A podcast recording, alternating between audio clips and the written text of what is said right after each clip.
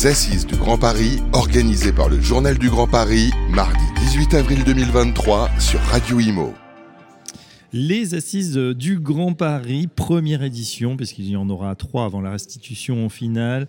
Euh, c'est organisé par le Journal du Grand Paris. On est ravi d'accueillir Anne-Catherine Ledeuve. Bonjour Anne-Catherine. Bonjour. Vous êtes directrice de l'AORI, Union sociale pour l'habitat d'Île-de-France. Vous sortez euh, d'une première table ronde justement qui a eh bien voilà, balayé un petit peu ces, ces différents sujets.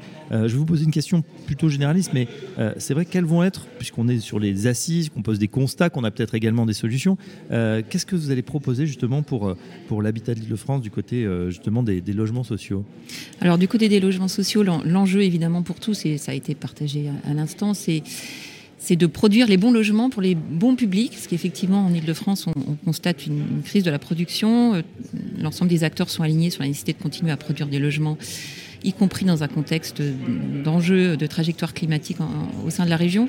L'enjeu évidemment, c'est de produire les logements les plus abordables et les plus durables possibles, dans un Oui. contexte où en Ile-de-France, on- malheureusement, on perd près de 20 000 logements chaque année qui partent, euh, si je puis dire, euh, en fumée, euh, en résidence secondaire ou en, en Airbnb. euh, C'est comme si on se chauffait avec les vitres ouvertes. euh, C'est vrai Évidemment. 20 000 Mais c'est. c'est- 17 000 c'est- par an. C'est Ouais. énorme. C'est énorme. Sur 54 000 logements nouveaux en stock, Oui. 17 000 partent en fumée. C'est quelque chose que vous déplorez, qui, à votre sens, devrait être mieux encadré? Bah, c'est inadmissible, effectivement, à la fois dans une région Île-de-France qui connaît une crise de logement terrible, Oui. et puis dans, un tra- dans une stratégie euh, bas carbone euh, de trajectoire ZAN. Ça, encore une fois, c'est comme si on se chauffait avec les vitres ouvertes. Donc c'est absolument inadmissible dans le contexte que, que l'on connaît. Et évidemment, ça met euh, l'accent sur, euh, sur la nécessité de produire durable et, et durablement abordable, ce qui est évidemment le, le sens et l'engagement des bailleurs sociaux. Et en même temps, Anne-Catherine, on a cette injonction contradictoire. ZAN, vous l'avez dit, qui est zéro artificialisation nette. hein. Et puis, euh, et puis euh, bah, le besoin, finalement, euh, d'une métropole qui grandit, d'une métropole qui vit, et c'est tant mieux, euh, et des, des habitants qui ont besoin de se loger. Comment on fait Comment on résout cette équ- équation, j'allais dire, presque impossible? Bah déjà, on construit tout de suite, parce qu'effectivement, la trajectoire ZAN en Ile-de-France, c'est moins 20% euh, de consommation de terre euh, tous les 10 ans. Donc, Oui. euh, c'est maintenant qu'il faut construire, c'est maintenant qu'il faut construire durable et abordable.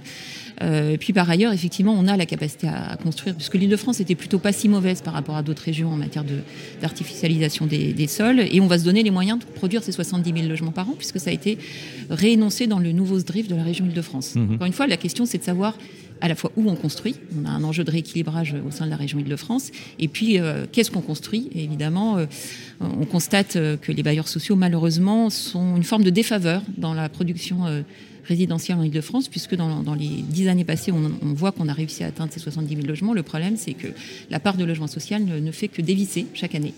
Euh, L'année dernière, on a atteint sur les 32 à 37 000 logements euh, sociaux euh, prescrits par les schémas régionaux, uniquement 22 000 logements sociaux, ce qui est effectivement absolument, ce qui n'est pas du tout acceptable. Quels sont justement les blocages? Pourquoi on n'arrive pas déjà à, remplir les objectifs? On n'y arrive pas parce qu'on ne fait pas effectivement du, logement une grande priorité, et puis parce que euh, en Ile-de-France, finalement, la crise du logement, c'est la faute à personne. C'est la faute à personne parce que le problème est régional. Oui. C'est pas la compétence de la région Île-de-France et la métropole du Grand Paris est en panne avec son PMHH qui est un peu suspendu pour l'instant, ce qui conduit tous les euh, toutes les tous les Le EPT, PMHH, on traduit le plan métropolitain de l'habitat et de l'hébergement de la métropole qui effectivement est en suspens et ce Oui. qui effectivement met à l'arrêt euh, tous les pro- tous- tous les schémas directeurs de, de- à cette échelle. Et donc aujourd'hui c'est la responsabilité de personne et on est dans un sujet qui est systémique qui effectivement conduit à la- au résultat qu'on connaît. Alors vous avez tout à fait des raisons et on a l'impression même qu'à plus haut niveau, hein, au niveau de euh, cette crise du logement que les professionnels voient arriver, on, pousse des, grands cris d'alarme, des grands cris d'orfraie peut-être pour certains, mais euh, on dirait que, la mesure n'est pas prise. Euh, on voit les prix qui montent, on voit les, les primo-accédants qui n'arrivent plus à se loger, on voit des locataires qui restent en place de plus en plus longtemps, faute de mieux. Euh, Est-ce que l'ascenseur social aussi du côté du logement est bloqué? Oui, oui, tout à fait. Le, le- le souci, c'est qu'effectivement, la crise du logement, euh, qui était une évidence et reconnue comme telle pendant des années, est, est passée en second rang d'une crise climatique qui est absolument indiscutable, hein, qui est une vraie réalité et qui peut donner le sentiment qu'il faut plus arrêter, faut arrêter de construire. Oui. Sauf que aujourd'hui, on n'est pas uniquement dans la construction, on est dans la production. En Ile-de-France, on a une, une part de transformation des, immeubles existants qui est assez importante. hein, donc, on sait faire.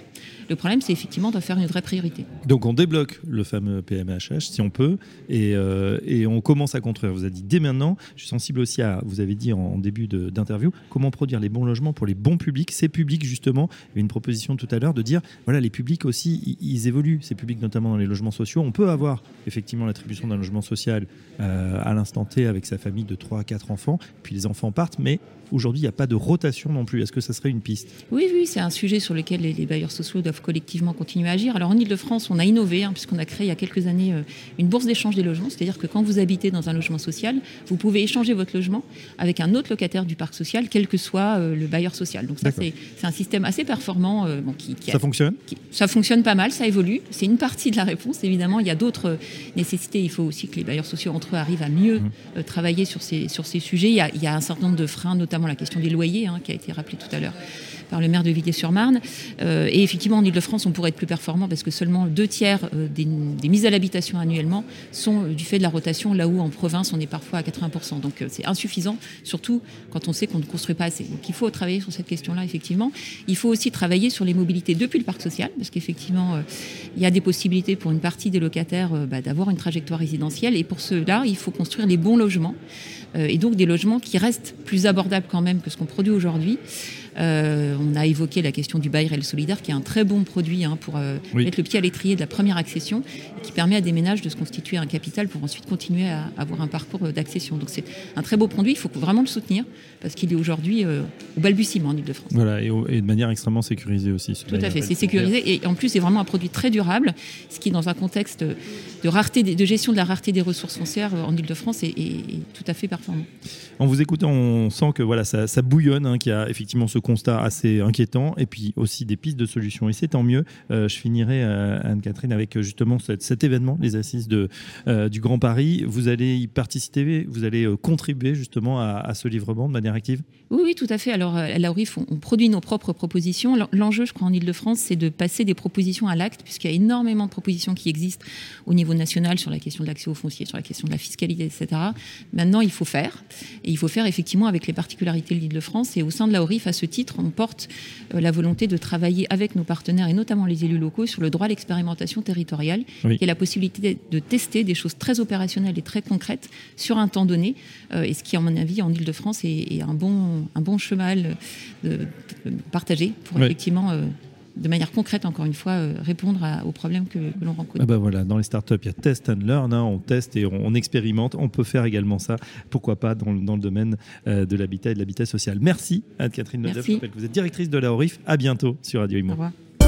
Les Assises du Grand Paris, organisées par le Journal du Grand Paris, mardi 18 avril 2023 sur Radio Imo.